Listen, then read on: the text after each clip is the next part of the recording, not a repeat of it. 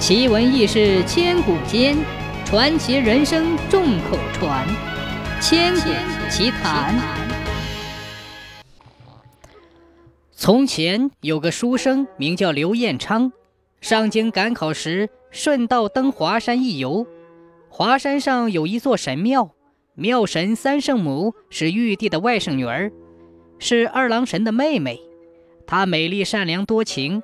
自从被王母派遣到华山之后，一直过着孤独寂寞的生活。这天，他正在庙中吟歌漫舞，消磨时光，突然发现一个书生跨进了庙门。他急忙登上莲花宝座，化为一尊塑像。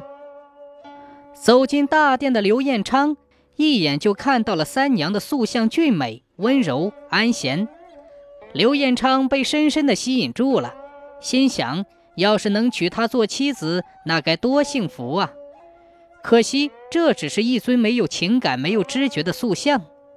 刘彦昌怀着深深的遗憾，抑制不住内心的激动，取出笔墨，深情地在墙上书写了自己对三娘的爱慕之情。三娘默默地看到这一切，心中不禁百感交集。面前的这位书生，多么英俊倜傥！文采斐然，他对自己满怀深情，而自己又何尝不被他深深的吸引呢？可是，一个上界的仙女，一个下方的凡人，又哪能缔结姻缘呢？目送离去而又依依不舍的刘彦昌，三娘再也不能平静了。她沉吟再三，终于决定不顾天条禁令，要与刘彦昌结为夫妻。于是。三娘便化成一民间女子，追上刘彦昌，向他道出真情。从此，二人两情依依，结为伉俪，恩爱无比。刘彦昌考期将临，三娘已有孕在身。依依惜别之时，刘彦昌赠给三娘子一块祖传的沉香，说日后生子可以取名为沉香。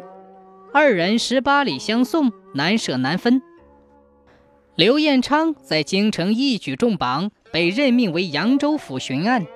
就在他走马上任之时，三娘却遭了难。原来这时正值王母娘娘的生日，在天宫大办蟠桃盛会，各路神仙均来赴会祝寿。可是三娘有孕在身，便推脱留在华山。谁知真情被三娘的哥哥二郎神知道了。二郎神勃然大怒，责怪妹妹私嫁凡人，触犯了天条律令，要捉拿她上天惩罚。三娘一身正气，毫不畏惧，况且她随身还有一件王母赠送的宝物——宝莲灯。此物是三娘镇山之宝，无论哪路妖魔，哪方神仙，只要宝莲灯大放异彩，都会被震慑称服。二郎神自知不敌。就令自己的天犬趁三娘休息之时，将宝莲灯偷盗而去。这样，可怜的三娘就被二郎神压在了华山下黑云洞中。三娘在暗无天日之中生下了儿子沉香。为了防不测，她偷偷恳求夜叉将儿子送到扬州，留在其父刘彦昌身边。沉香长大之后，渐渐懂事了。知道了母亲被压在了华山下受苦，就一心想救出母亲三娘。他把自己的想法对父亲说了，无奈刘延昌也是一介文弱书生，只有叹气摇头。于是沉香便独自离家去寻找母亲。他吃尽了千辛万苦，终于来到了华山。可是母亲在哪里呢？这个只有八岁的孩子不知所措。放声大哭起来，凄厉痛苦的哭喊声在空谷回荡，惊动了路过此地的霹雳大仙。好心的大仙问明了情由，身为善良的三娘和苦命的孩子鸣不平，可是却无可奈何。于是他将沉香带回自己的洞府。沉香在大仙的指点下，刻苦认真的学习本领。渐渐地学会了六韬三略、百般武艺、七十三变。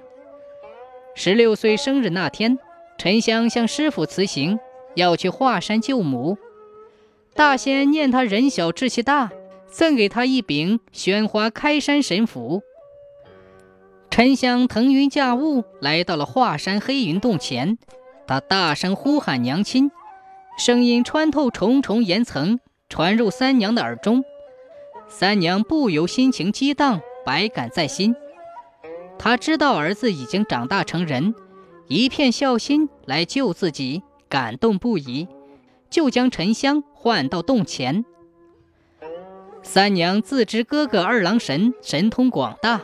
当年大闹天宫的孙悟空也败在他的手中，沉香又年幼，何况二郎神还盗去了他的宝莲灯，儿子哪能是他的对手呢？所以三娘叫沉香去向舅舅求情。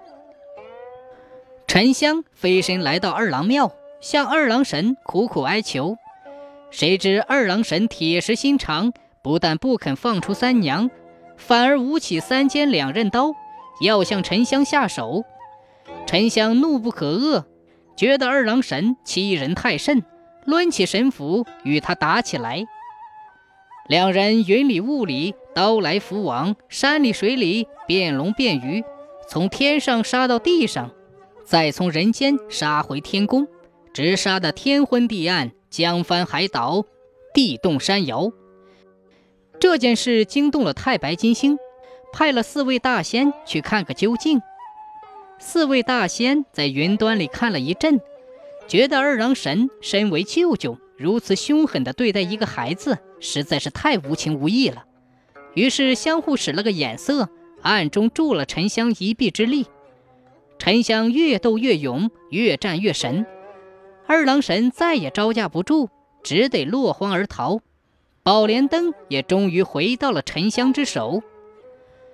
沉香立即飞回华山，举起宣花开山神斧，奋力的劈砍。只听轰隆隆一声巨响，地动山摇，华山裂开了。沉香急忙找到黑云洞，救出了母亲。整整十六年，受尽了苦难的三娘才重见天日。她与儿子紧紧抱在一起，百感交集，泪流满面。后来，二郎神向三娘沉香认了错，沉香也被玉帝敕封为仙职。从此，三娘刘彦昌和他们的英雄儿子沉香全家团圆，一家人幸福的生活在一起。